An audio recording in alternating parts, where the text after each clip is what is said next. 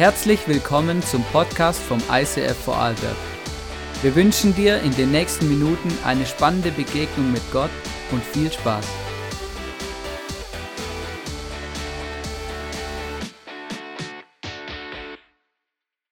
Hey, aber richtig krass und äh, ich bin wirklich äh, äh, geflasht und ich bin einfach mega dankbar, wirklich. Ähm, und ihr vielleicht auch einfach für unser Team.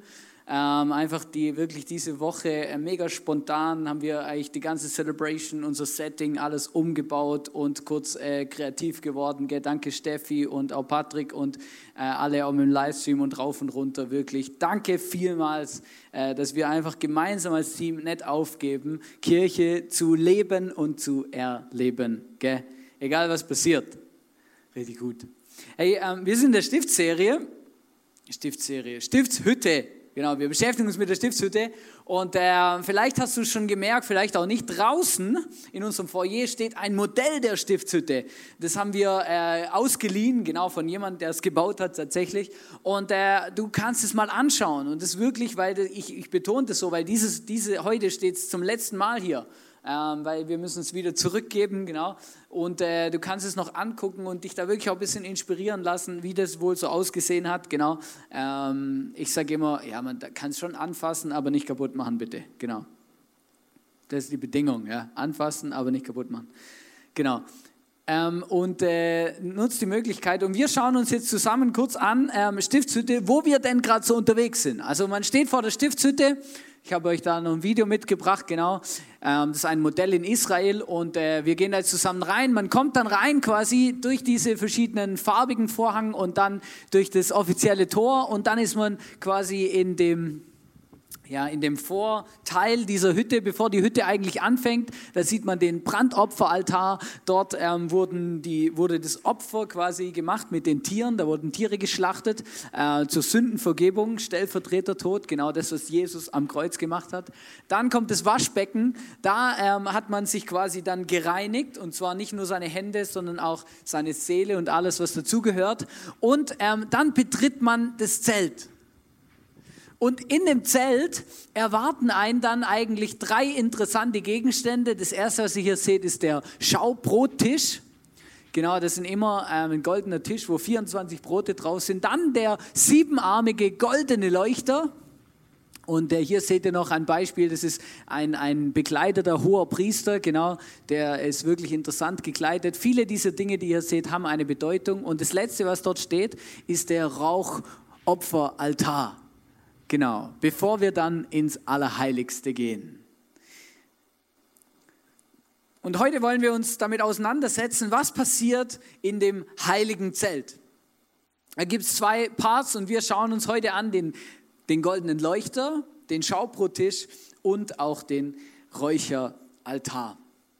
Und weißt du, ähm, einfach, ich möchte es wirklich ganz bewusst sagen, ähm, es gibt ganz, ganz, ganz, ganz, ganz, ganz, ganz, ganz, ganz, ganz, ganz, ganz, ganz, ganz, ganz viele Details hier ähm, und wir werden nicht auf die eingehen können. Es gibt Leute, die haben Bücher geschrieben, die sind dicker als die Bibel, ähm, wo die Stiftshütte erklären und die ganzen Bilder und Beschreibungen und Erklärungen und, und, und äh, die Farben, jede Farbe hat eine Bedeutung.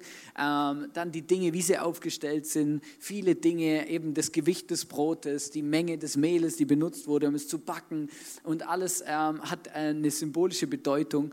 Und ähm, wenn dich das interessiert, dann, dann google doch einfach mal ähm, Bedeutung der Stiftshütte oder so, da findest du krasse Artikel.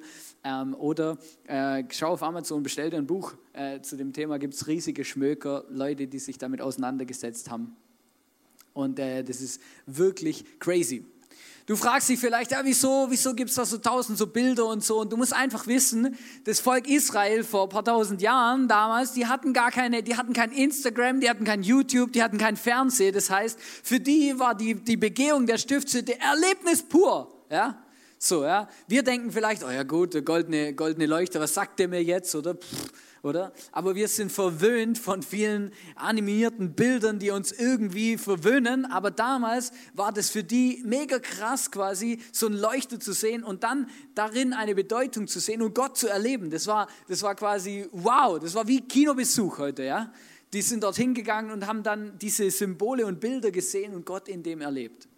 Und das ist eigentlich mega krass und das ist mega cool. Und das erste, über das ich sprechen möchte, ist der Leuchter. Der siebenarmige Leuchter. Äh, und hier fängt schon an, die Zahl sieben steht für Vollkommenheit. Sieben steht für Vollkommenheit. Und dieser Leuchter, der hat ganz viele Spezifikationen, aber ich möchte auf zwei, drei Sachen eingehen. Das erste ist, der Leuchter, das war die einzige Lichtquelle in dem Zelt. Und über dem Zelt waren vier Decken und eins davon war ein Fell. Also du kannst davon ausgehen, dass außer dem Leuchter auch nichts dieses Zelt beleuchtet hat. Da gab es keine Fenster, kein nichts, sondern das, der Leuchter war das einzigste Lichtquelle in diesem Zelt. Ohne dass der Leuchter gebrannt hat, hat man in dem Zelt nichts gesehen und konnte auch nichts tun. Und deswegen steht dieser Leuchter auch für Gott, der unser Leben hell macht. Für Gott, der uns in dunklen Zeiten das Licht ist. Das zweite, das seht ihr ähm, hier jetzt nicht so gut, aber man sieht es ein bisschen. Und zwar war der Leuchter, der war verziert mit Mandelblüten. Also diese blätterartigen Dinge, die ihr da seht an dem, äh, an dem Leuchter, das sind Mandelblüten. Und Mandelblüten, die stehen für Neues, frisches Leben. Leben in Blüte. Ein Leben, das aufblüht. Und der Leuchter steht für diese zwei Dinge. Er steht für Licht in unserem Leben und dass Gott Licht sein möchte in unserem Leben. Und er steht auch dafür, dass Gott unser Leben zum Aufblühen bringen will und unser Leben ganz neu fresh machen will. Und es gibt ein Detail, was für mich mega entscheidend ist bei diesem Leuchter, weil dieser Leuchter muss ja brennen. Und vielleicht hast du dich das schon mal gefragt, vielleicht auch nicht. Wie brennt dieser Leuchter? Und da gibt es es ganz einfach. Ähm, Gott hat gesagt, dass der Priester, damals also der erste Priester oder einer der ersten Priester war der Aaron, dass Aaron jeden Morgen in das Zelt gehen soll, ins, in das Stiftshütte und dann das Öl nachfüllen soll damit der Leuchter leuchtet. In 2. Mose 27 lesen wir das, da heißt es, sie sollen immer wieder Öl nachfüllen, damit er vom Abend bis zum Morgen brennt und mein Heiligtum erhält. Diese Weisung gilt für euch und alle kommenden Generationen. Also dieses Nachfüllen von dem Öl, das steht für mich auch für ein Nachfüllen in meinem Leben. Weil wenn du wirklich diesen Gott erleben willst, wenn du brennen willst mit diesem Gott, dann ist es mega wichtig, dass du dich immer wieder neu füllst. Du kannst nicht erwarten, dass du Gott erlebst, wenn du nicht immer wieder dein Leben, dein Herz neu füllst. Dieses neue Füllen und Öl steht in der Bibel auch für den Heiligen Geist, dass Gott eigentlich sagen möchte, und das finde ich so gut an dem Bibelvers, das gilt für euch und alle kommenden Generationen.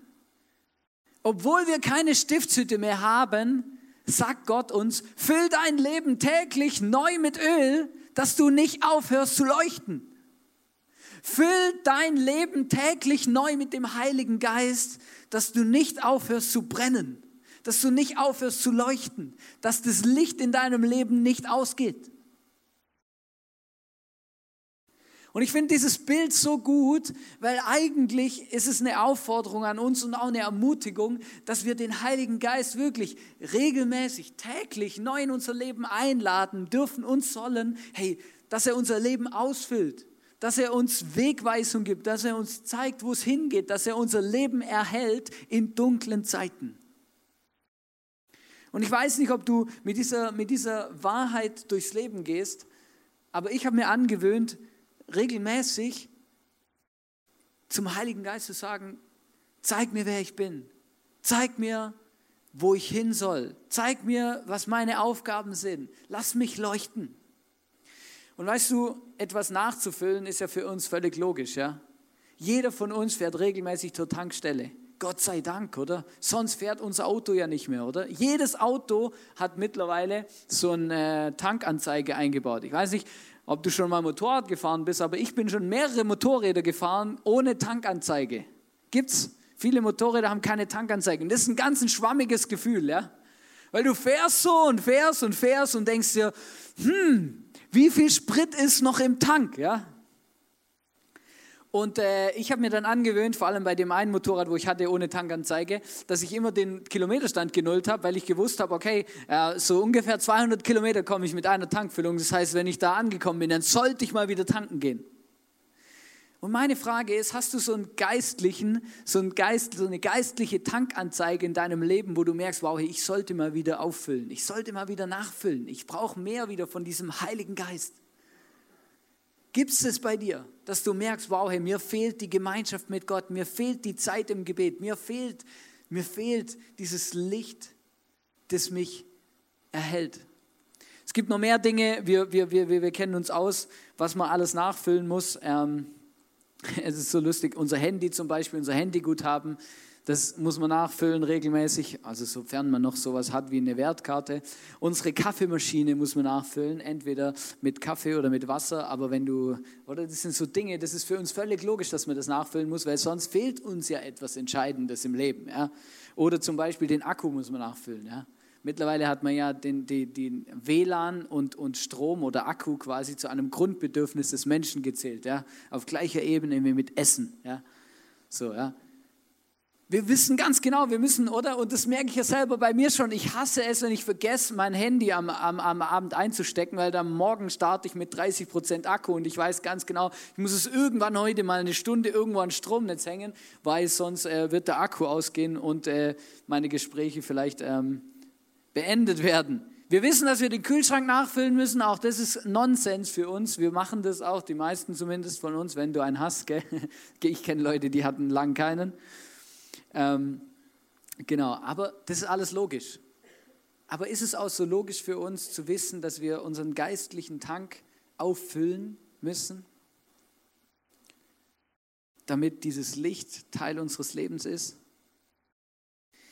Weißt du, und wenn es dann ums Auffüllen geht, dann merke ich, wir sind, wir, sind, wir sind Weltmeister im Ersatzprodukt. Füllst du dich mit Gott und dem Heiligen Geist oder mit etwas anderem? Weißt du, ich finde es mega spannend. Es gibt eine Bibelstelle und die wird ganz oft mega falsch verstanden. Und zwar in Epheser 5, Vers 18 heißt es, betrinkt euch nicht mit Wein. Übrigens, wenn man andere Übersetzungen liest, dann könnt ihr da auch schreiben, betrinkt euch nicht mit Bier, Schnaps oder sonst irgendwas. Ja? Also du kannst auch, also du musst jetzt nicht irgendwie das Gefühl haben, ah, okay, gut, in der Bibel ist einfach Wein verboten, alles andere äh, ist mega easy, genau, also das wäre ein Fail, falsch verstanden. Aber es geht hier gar nicht um darum, dass, dass Gott sagt, hört auf Alkohol zu trinken, sondern es geht hier weiter. Sonst ruiniert ihr damit euer Leben. Lasst euch stattdessen vom Heiligen Geist erfüllen. Was die Bibelstelle sagen will, ist nicht, als Christ darf man kein Alkohol trinken, ne? sondern was hier eigentlich steht ist, sucht euch keinen Ersatz, um eure Löcher des Lebens zu stopfen, eure emotionalen. Lasst euch lieber von dem Heiligen Geist füllen, statt euch einen Rausch anzutrinken, weil ihr das Gefühl habt, dass es euer Leben erfüllt. Weißt du, und das ist wirklich krass, du kannst in unsere Gesellschaft reingehen. Ähm, es gibt mittlerweile viele Dinge, Ersatzprodukte, ja, mit denen wir unser Leben füllen können. Es kann zum Beispiel sein, eben, es können andere Rauschmittel sein. Es kann sein, dass du ähm, in Medien irgendeine Erfüllung suchst. Es kann sein, dass du in Sexualität Erfüllung suchst. Es kann sein, dass du in Alkoholerfüllung suchst, dass du in Rauschmittelerfüllung suchst. Es gibt so viele Dinge, mit denen du irgendwie ähm, dein Lebensloch und deine emotionalen Bedürfnisse irgendwie füllen kannst. Und eigentlich sagt Gott nicht, Christen dürfen keinen Alkohol trinken, sondern er sagt, passt auf, dass das, was euch, dass das, was euch füllt und das, was euch erfüllt, dass das von mir kommt und nicht ein Ersatzprodukt ist. Passt auf, dass ihr in den Medien, in Medienkonsum, in Rauschmittel, in Alkohol, in Sexualität nicht etwas sucht, was ihr nur bei mir finden könnt, nämlich wahre Erfüllung des Lebens, wahre Freude, wahren Frieden, wahre Annahme. Und als ich das gelesen habe diese Woche, musste ich drüber nachdenken, weil ich gemerkt habe, wow, hey, wir leben in einer Zeit, von Lockdown oder Lockdown Light oder wie auch immer man es nennen will. Und weißt du, was meine ersten Gedanken waren, als klar war, dass es einen Lockdown gibt? Meine ersten Gedanken waren, ah, das wäre jetzt eigentlich mal eine gute Zeit für ein Abo. Ich bin ja zu Hause und habe Zeit, oder? Dann habe ich gedacht, ah, vielleicht sollte ich, ich könnte jetzt, könnte mir auch mal noch eine Kiste Bier kaufen, weil ich bin ja immer zu Hause, oder? Ich kann ja auch nicht fortgehen oder weggehen und, und dann eins trinken, oder? Dann, dass ich auf jeden Fall was zu Hause habe, oder? So, solche Gedanken habe ich mir gemacht. Und als ich mich dann, da habe ich dann plötzlich gemerkt, was ist für ein schräges Denken? Irgendwie habe ich Angst gehabt, hey, was mache ich denn dann jeden Abend? Was passiert denn, wenn ich dann jeden Abend um acht zu Hause sitze? Was mache ich denn dann? Und plötzlich habe ich gemerkt, was für ein schräges Denken, diese wertvolle Zeit mit irgendetwas zu füllen, was eigentlich mein Leben nicht füllt. Und dann habe ich mich bewusst dafür entschieden, das nicht zu tun. Und weißt du, ich fand es mega spannend, es ist ja Individualsport, ist ja erlaubt, auch nach 20 Uhr übrigens. Und dann habe ich mir vorgenommen, hey, bevor ich jetzt anfange, irgendwelches Zeugs mir reinzuziehen oder irgendwas zu machen, dann gehe ich raus, gehe joggen oder spazieren. Gestern Abend bin ich um halb elf noch biken gegangen. Mir große Lampe vorne hingebaut, und Fahrradfahren gegangen. Es ist crazy, weil dieses wie Geisterstadt. Ja. Es bewegt sich nichts mehr, keiner, nichts. Es ist Totenstille, völlig leer. Mir ist sogar ein Marder begegnet. Die Tierwelt kennt sich wahrscheinlich auch nicht mehr aus. Sie denkt sich, was ist eigentlich hier los, oder? Kein Mensch mehr auf der Straße. Aber es war mega krass, weil ich habe einfach gemerkt und ich habe wirklich Gott erlebt in dem. Und ich habe mir das wie vorgenommen, gemerkt, wow, hey, Gott schenkt uns auf eine gute Art und also man kann das jetzt mit zwei Seiten sehen, oder? Du kannst jetzt das Gefühl haben, du bist zu Hause eingesperrt und kannst nichts machen. Oder du darfst wissen, hey, Gott schenkt dir jetzt vielleicht Zeit, die du anders gar nicht hättest, um Dinge zu tun und zu erleben, die eigentlich großartig sind. Vielleicht ist es gut, mal ein Buch rauszunehmen oder sich Zeit zu nehmen, mal hinzusitzen, eine Runde zu spazieren und mit Gott dein Leben zu besprechen. Der Schaubrottisch im Allerheilig, in dem, im, im, im heiligen Zelt, der steht dafür, dass Gott unser Versorger ist. Und auch das habe ich gedacht, passt in unsere Zeit wie, wie, wie, wie die Faust aufs Auge, weil wie viele Menschen gibt es, die sich tatsächlich Sorgen machen, weil sie im Moment keinen Job haben, weil sie ihren Job verloren haben, weil ihre Branche gerade auf Eis gelegt ist, wie viele Leute gibt es, die in Kurzarbeit sind und nicht so genau wissen, okay, habe ich meinen Job in zwei Monaten noch oder nicht? Und jedes Mal, wenn ein Jude oder ein, die Leute dort in dem, dieses Zelt betreten haben, dann haben sie diese 24 Brote gesehen und diesen Tisch und konnten sich daran erinnern, dass Gott ihr Versorger ist. Und Gott ist wirklich ein Versorger. Weil wenn du die Bibel aufschlägst, dann siehst du plötzlich, Gott hat Wunder getan, um Menschen zu versorgen. Er hat das ganze Volk Israel zum Beispiel mit Manna versorgt. Jeden Tag hat es da Brot vom Himmel geregnet. Da sind Wachteln vorbeigeflogen und die sind runtergefallen auf die Erde und konnten es essen. Aus einem Felsen, der sie begleitet hat, kam Wasser raus. Es gibt auch noch andere Stellen, zum Beispiel beim Elia, da kamen Raben Raben, also Vögel, so Raben, schwarze Dinger, kamen und haben dem was zu essen gebracht. Natürlich nicht einfach zufällig, sondern Gott hat die geschickt. Weißt du, und es ist mega krass, wie oft ich mich dabei ertappt, wirklich zu, das Gefühl zu haben, ja, ob Gott mich dann wirklich auch versorgt. Weißt du, denkst vielleicht, ja, Gott in der Bibel, oder? Da hast du die Leute versorgt und die Propheten und die Heiligen und so. Aber ich, wirst du auch mich versorgen? Wirst du auch mir das geben, was ich zum Leben brauche? Wenn es drauf ankommt? Weißt du, Gott hat ganz andere Probleme gelöst in der Bibel. Er hat ein ganzes Volk versorgt. Das waren ein paar Millionen Leute. Für unser Leben braucht es eigentlich nur ein Mini-Wunder. Aber das kann Gott machen. Und ich möchte dich ermutigen, wenn du heute hier bist, hey, Gott begegnen heißt auch einem Gott zu begegnen, der dich versorgt. Der dir sagt, ich sehe dich, ich sehe dein Leben, deine Umstände, ich werde mich darum kümmern, dass du das hast, was du zum Leben brauchst. Vielleicht nicht, vielleicht versorgt uns Gott nicht in unserem Konsumdenken, wie wir es gewohnt sind. Aber Gott versorgt uns mit dem, was wir brauchen. Und das ist großartig. Das letzte, auf das ich eingehen möchte, ist der Räucheropferaltar. Und das ist auch etwas von dem, wo vielleicht viele Leute sagen, was ist das überhaupt, dieser Räucheropferaltar? Was bringt der? Was hat es mit dem auf sich? In der ganzen Bibel steht Räucheropfer oder Weihrauch vielmehr, steht für Gebete, die zum Himmel aufsteigen. Es ist ein Symbol und ein, ein Symbol dafür, dass Gott Gebete hört. Deswegen haben wir auch zwei so Rauchmaschinen im ISIF und hier vorne noch so Rauchfontänen installiert. Weil Rauch ein symbolisch für Anbetung und Gebet, das Gott entgegengebracht wird. Wir lesen hier ähm, im Psalm 141, Vers 2, da heißt es, lass dir mein Gebet gefallen, wie das Räucheropfer, das man dir zu Ehren im Tempel verbrennt.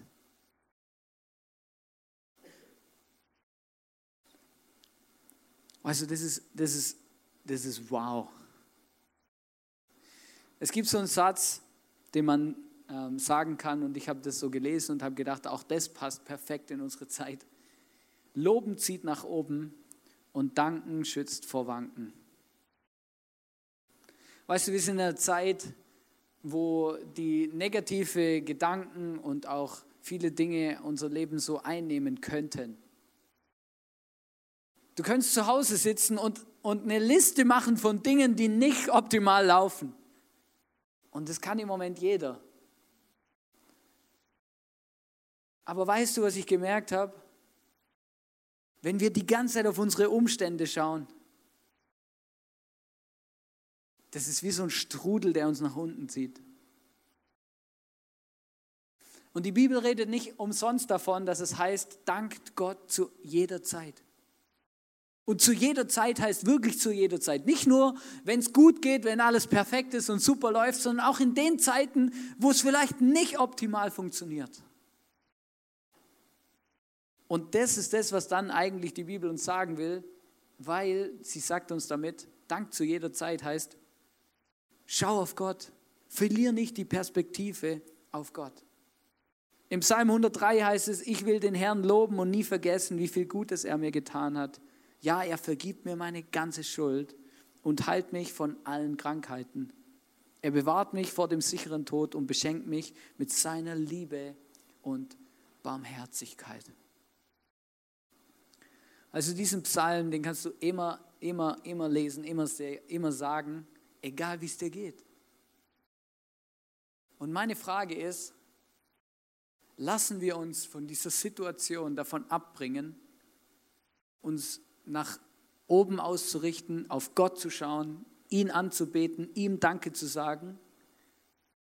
Oder lassen wir es zu, dass die Umstände uns unseren Blick von Gott wegnehmen und dass wir Gott aus den Augen verlieren, dass wir vergessen, Danke zu sagen, dass wir vergessen, ihn anzubeten, dass wir vergessen, ihm das zu geben, was ihm eigentlich so oder so gehört.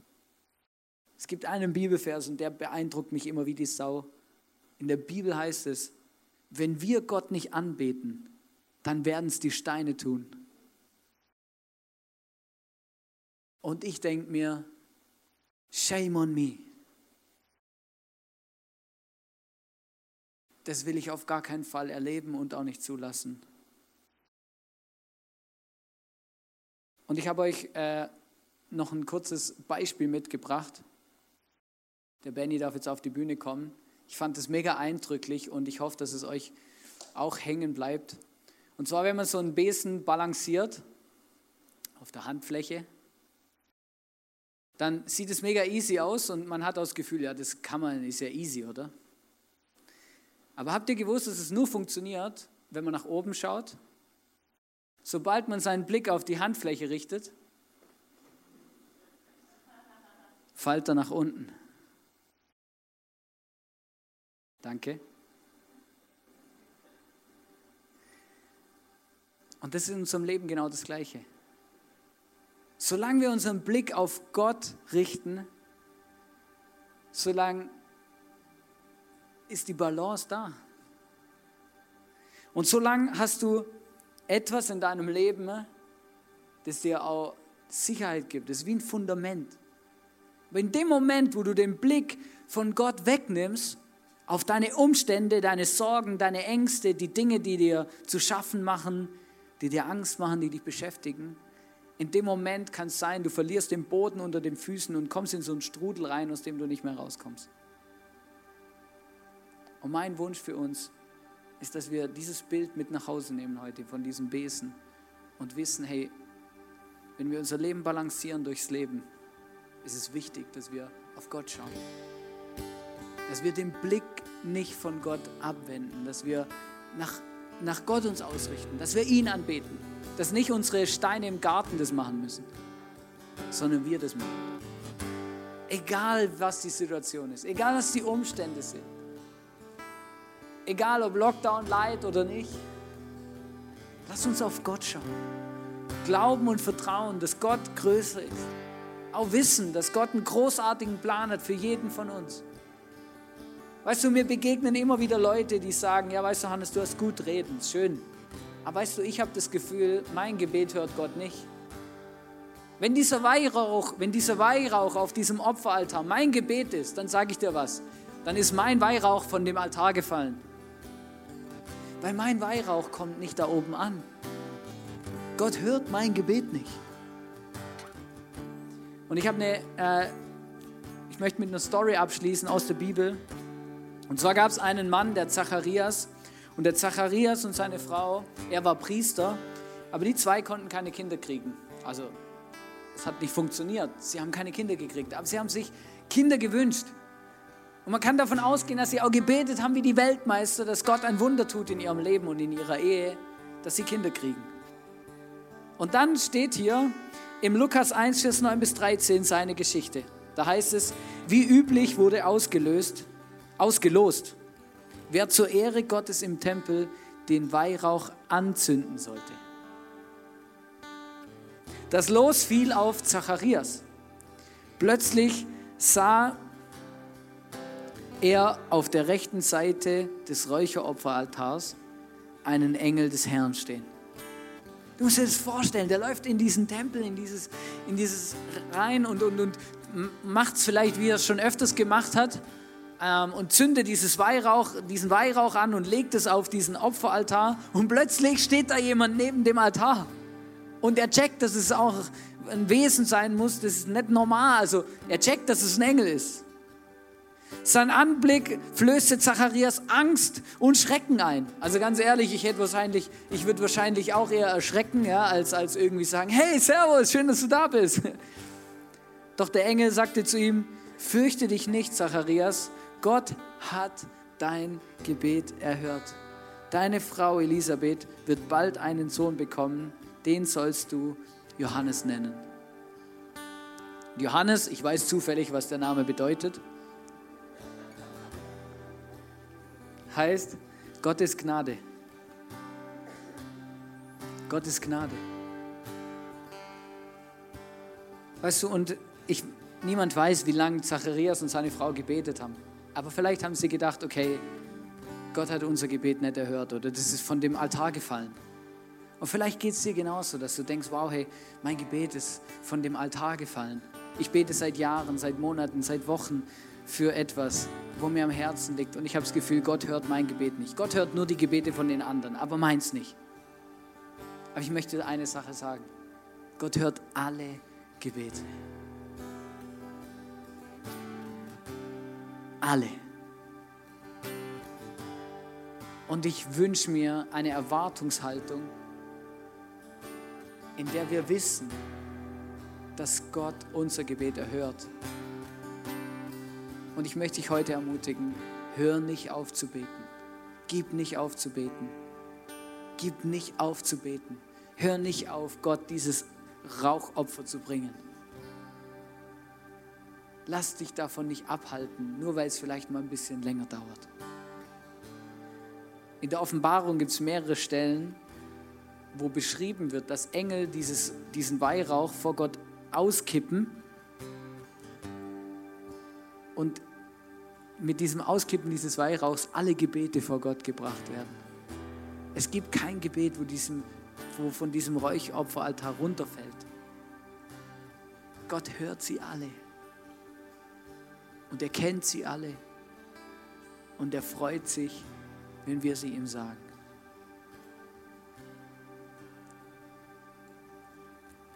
Ich möchte nur beten und ich fände es cool, wenn wir mal kurz aufstehen.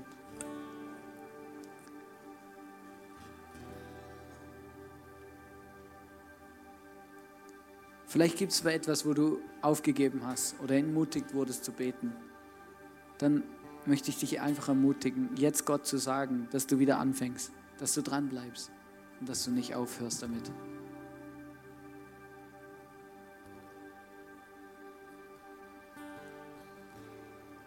Vielleicht merkst du, dass du dein Leben füllst mit allem anderen, aber nicht mit Gott und nicht mit dem Heiligen Geist dann möchte ich ermutigen, dann, dann sag Gott, was deine Challenge ist, dein Problem, deine Herausforderung. Bitte ihn um Verzeihung und fang an, dich mit Gott zu füllen, statt mit irgendwelchen Ersatzdrogen.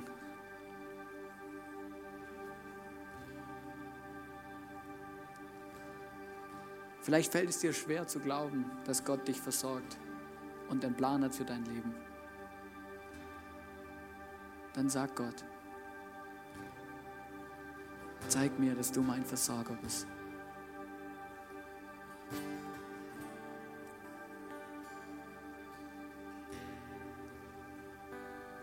Gott, ich danke dir, dass du ein großartiger Gott bist, dass du ein Plan hast für unser Leben, dass du uns liebst über alles, dass du uns nicht zulässt,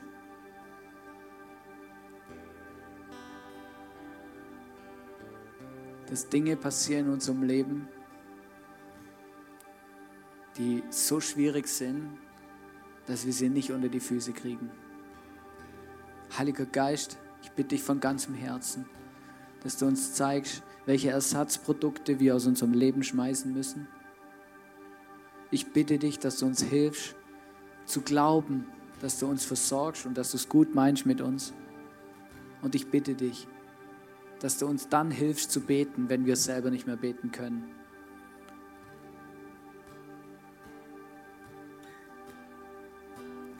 Amen.